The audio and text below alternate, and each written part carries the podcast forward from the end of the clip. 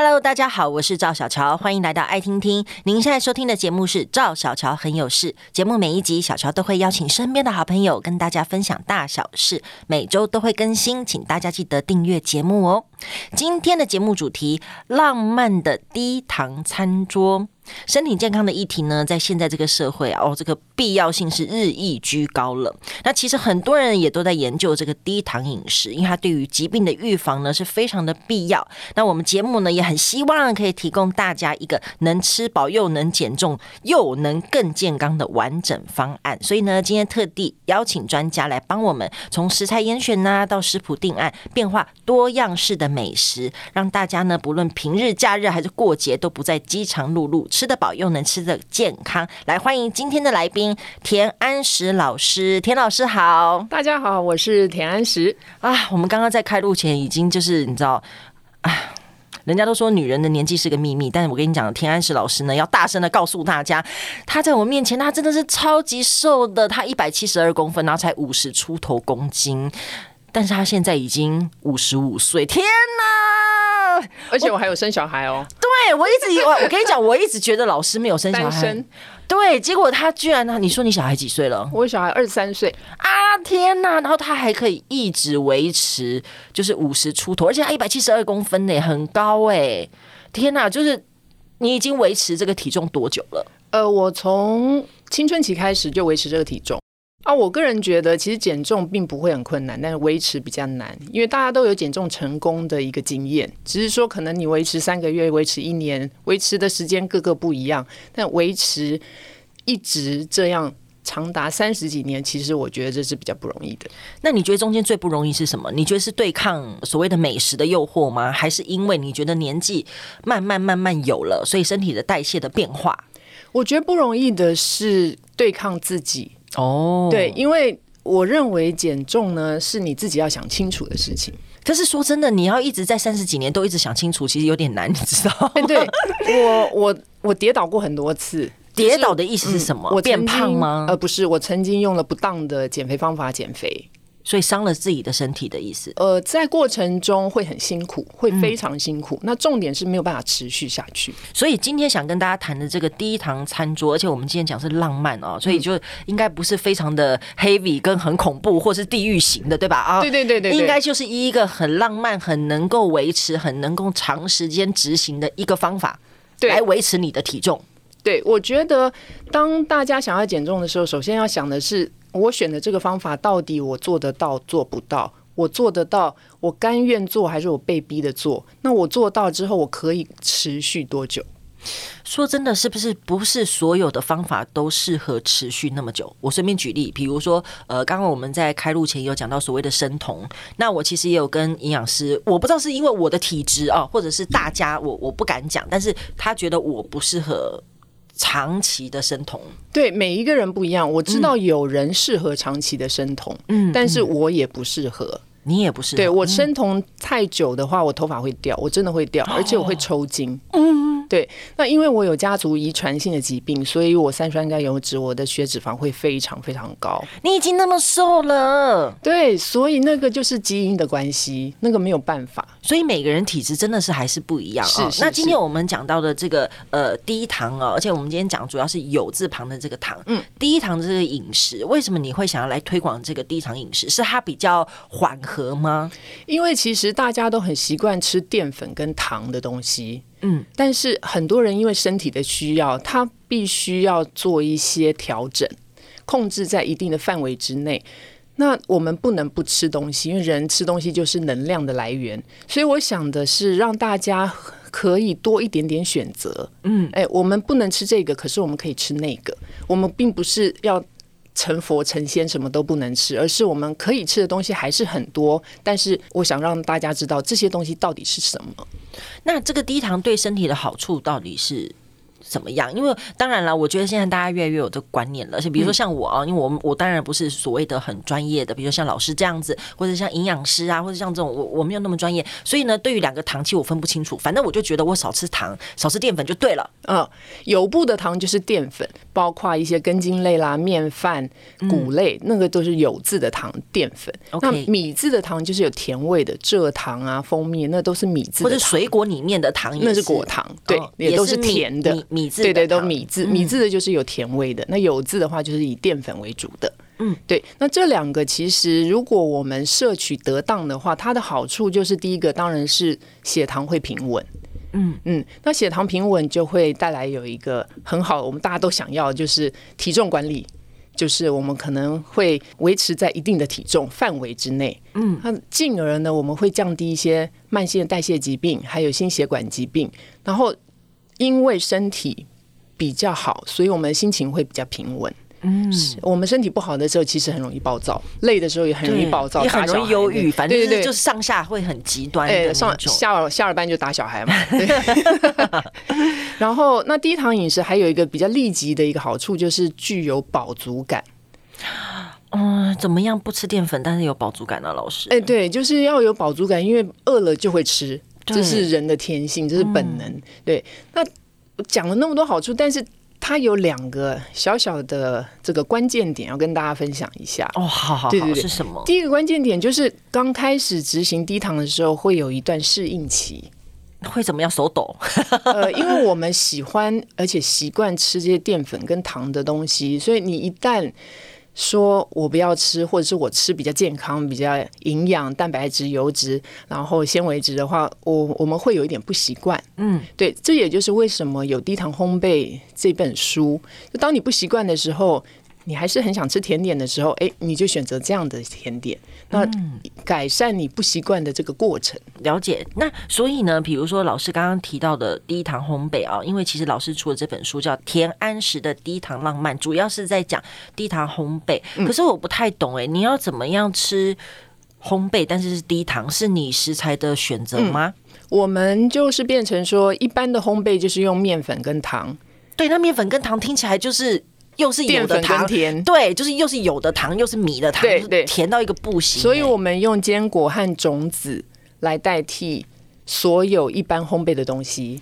这样口感，如果做蛋糕类的话，口感非常接近哦、嗯。那如果做面包类的话，那它的口感比较接近欧式面包，就不是台式跟日式那样子的面包。嗯、因为毕竟我们没有面粉，我们也没有筋性，所以筋性就是麸质。嗯，对，就是没有那个一层一层那个撕开那种吐司的那种感觉。嗯、所以面包的话比较像欧式面包，那蛋糕的话会蛮非常接近，已经非常接近，我觉得。好，那在这边呢，还是要请老师跟我们讲一下低糖烘焙跟其他的。烘焙法有什么不一样？因为你在里面其实讲到好多，哦，包括你刚刚讲到什么肤质啊，什么等等的。哎，对，就一般烘焙，一般烘焙就是市售大家都买得到，就一般烘焙。嗯、那还有一种是无麸质烘焙，那它无麸质烘焙就是使用无麸质的面粉和糖，嗯、它把面粉里面的麸质拿掉而已，这叫无麸质烘焙。嗯、那我有疑问呢，如果它是无麸质的面粉，但它还不算是低糖，对吧？它完全不低糖。对，麸质跟糖是两件事情。嗯，麸质是蛋白质。OK OK，了解。嗯、所以两件事。嗯、那还有一种就是低糖无麸质烘焙。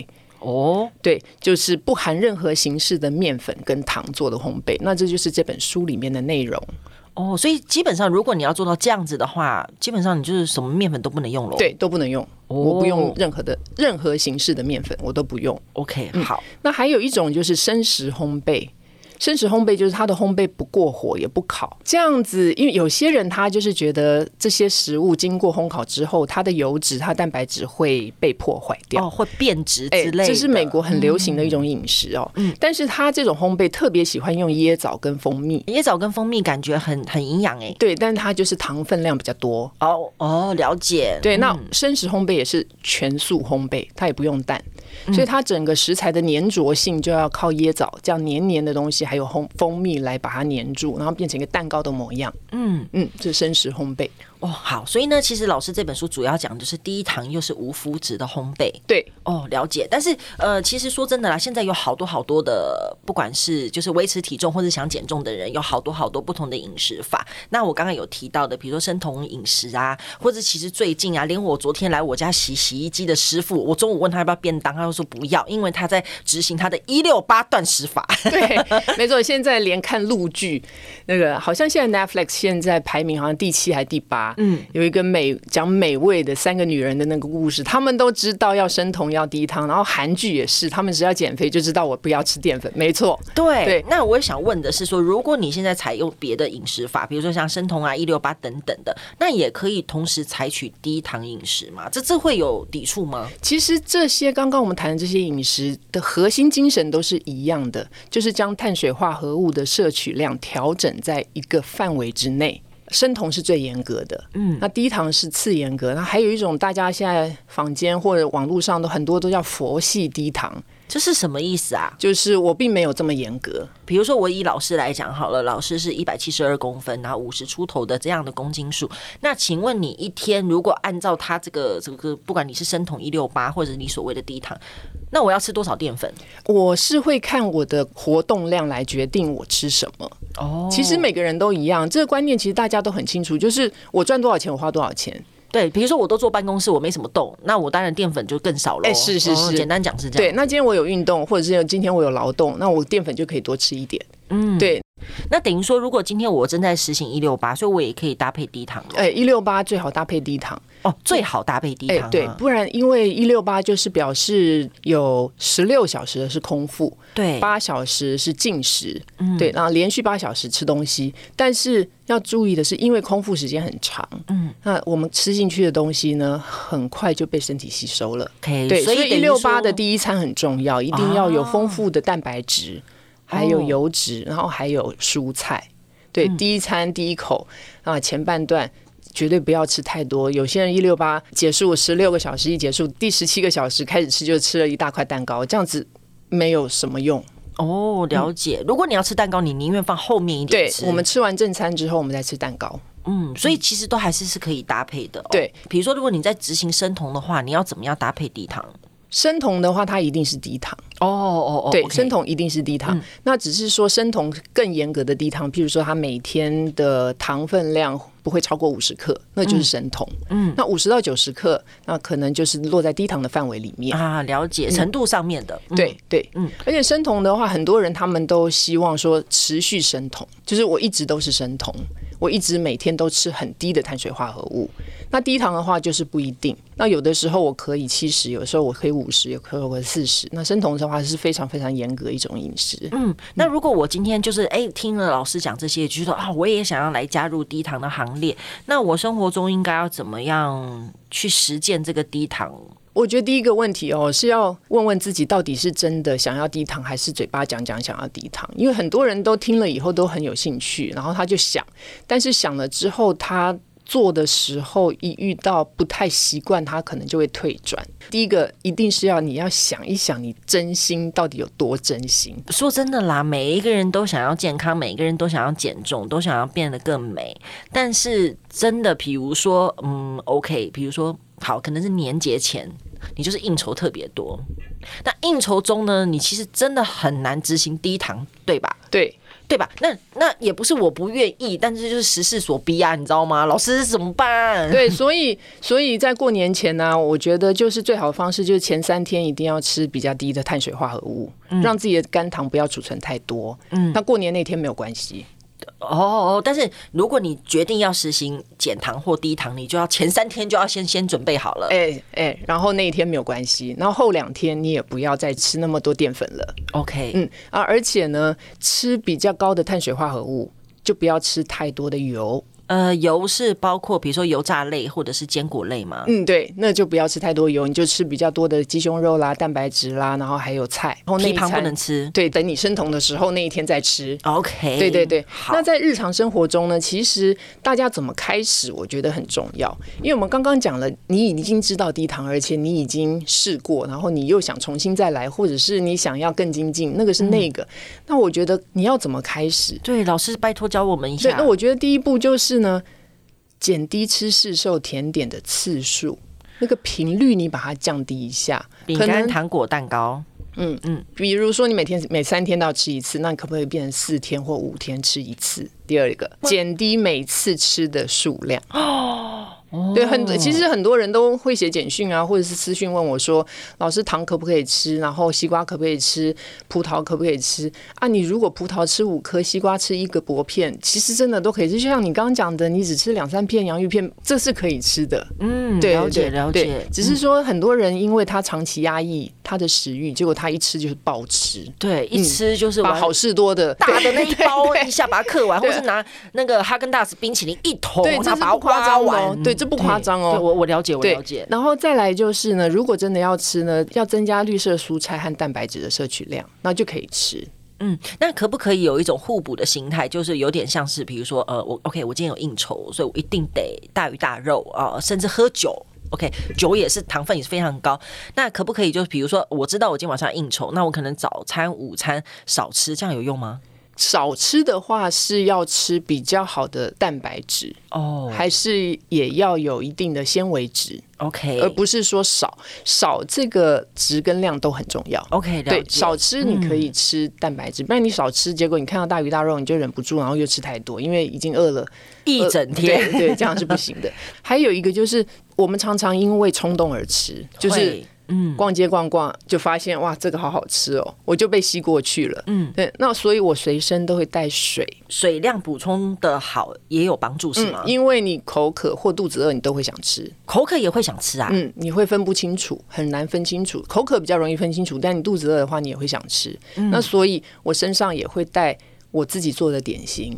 嗯，对，点心一个小小的，加一杯钢杯的水，至少可以冻两个小时。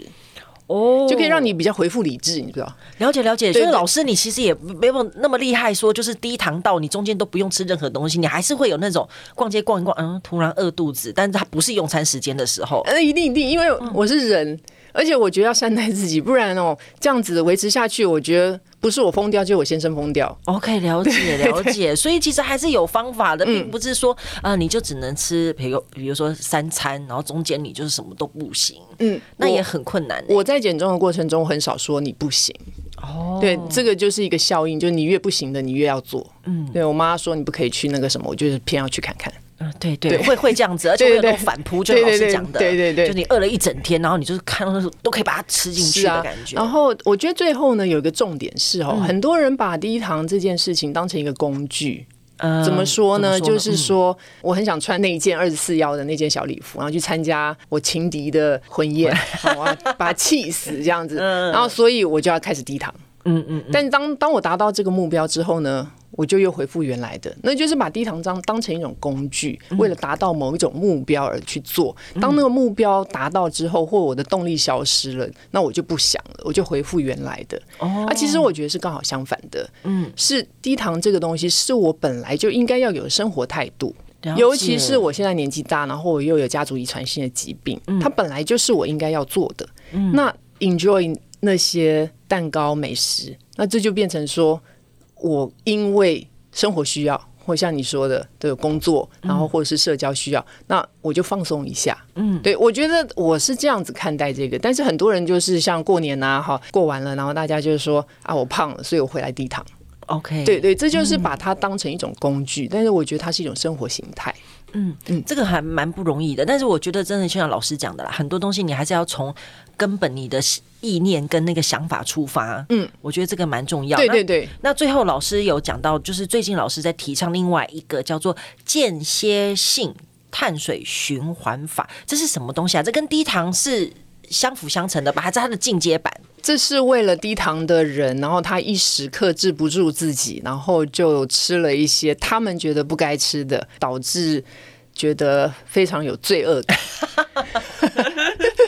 这个你有，我也有，嗯，对，所以我才想说，好吧，那低糖都已经倡导这么久了，对不对？但是大家就是人嘛，人就是这样子起起伏伏的。那当你真的想要吃的时候，还是有欲望的。老师，对对，到底有没有一个解决方法去解决说啊，我们破功了，我们吃这样子，然后我们不断自责。但是我想要表达的是。这还是有方法，也不用自责，反正就是这样吃，然后渐渐的变成一种习惯，变成一种你生活自然而然的事情的时候就好了。嗯嗯，所以呢，老师的这间歇性碳水循环法要怎么样执行呢？呃，刚刚有提到一点点哈，就是高碳日不要连续，okay, 就是我今天吃了蛋糕，然后吃很饱，我今天去吃 buffet，然后我都完全都不 care 任何的，嗯、然后我看了想吃就吃，嗯，那我明天就回复。好油、好蛋白、好纤维，这样子的饮食，嗯、高碳日不要重复。OK，了解。对，嗯、然后你真的要吃很多碳水化合物的时候，不要吃太油的东西，提旁留到生酮日再吃。可是你知道提旁就是要配白饭呐、啊，老师哦，不然提旁直接单吃怎么吃得下去、啊？对，所以就是人就是容易胖，就是因为这样。对，葱油饼就特好吃啊，对，非常油，然后非常多的淀粉。啊，对。对对对，这种好吃的都是都是会让你比较胖的，对，所以所以吃碳水化合物的时候就不要吃太油。好，嗯，好的，对，然后呢，前后都可以搭配比较多的劳动或运动，然后中间吃高碳水的食物。啊，你是说如果今天我有运动，我今天就可以比昨天没有运动的时候多吃一点碳水化合物？是的，那吃的时间很重要吗？因为人家一直讲说运动完好像半个小时内吃都没关系。哎，对啊，真的吗？真的，是可以，这是真的，这是真的。Okay, okay, 可是你刚刚有讲到量也很重要，你不要。你不要把一整个八寸蛋糕都吃掉了，对对对，这样，这样是不行的。对对对对对对对，吃一个拳头的碳水化合物是没有问题的。如果运动完了，好好。但是很多人的运动也是觉得说我跑步跑一跑就是运动，其实运动它是有一个最有效的运动就是重训。嗯，对，因为它整个把你的肝糖耗尽。嗯，而且你这样吃完吃了那个碳水化合物有有效的增肌。嗯，所以运动也有很多种。嗯，对，之后再说。有些人会觉得我我这样就是运动，那特别是像比较温和的，像阴瑜伽这样子的哦，嗯，那就不太适合吃太多碳水化合物。嗯，对。但是瑜伽阴瑜伽是不是运动？是啊。对，没错，这是其实另外一个范畴了。对，比如说像嗯，我自己之前可能就是会一堂重训搭配一堂瑜伽，嗯，对，或者是一堂有氧搭配一堂瑜伽，就是让我自己对于伸展或者是呃心肺，嗯，或者是肌力，就是都有一定的程度的呃训练到。对，没错，就是。重训是很高强度的，那阴瑜伽的话是比较伸展的，对，这样回去也比较容易恢复，然后肌肉也比较容易长得比较漂亮。嗯，对，这是没错的啊，很厉害啊！对，我在对的方向，老师，我觉得我越来越有可能五十五岁，然后跟你一样的状态。我会加油，我觉得一定可以，我觉得一定可以，真的真的。对，如果要出第五本新书的话，就更可以了。你说你吗？你现在是第几本书？这第四本。哇，太厉害了！好，所以今天非常非常谢谢老师啊，而且老师其实在这本书一开始就讲了。哦，他有一一一一件洋装，对对不对？一件铅笔裙，对铅笔裙，然后从就是不知道几岁的时候，就到现在都还可以穿，对，到现在还可以穿。好的，我要去衣柜找有没有这样的铅笔裙，然后给我自己一点动力。你可以新买一件，这样动力更足。硬要买二十三腰，对对对对，买买四号。哦，买四号，对，Zara 的四号，好好好，嗯，对我瘦的时候可以穿到二号了。对对对对，没错没错。好的，希望大家一起努力啊，尤其是老师今天主要是在跟大家嗯去讲低糖这件事情啊。那其实这本书呢，田安石的低糖浪漫主要是在讲低糖烘焙，就是如果你真的很想要吃点蛋糕或面包，但是呢你又想执行低糖，就可以来看这一本。田安石老师的书，今天再次谢谢田老师跟大家的分享，谢谢大家，谢谢，也欢迎大家分享节目，更欢迎订阅赵小乔很有事，有新的节目上线就会收到通知，我们下次见喽。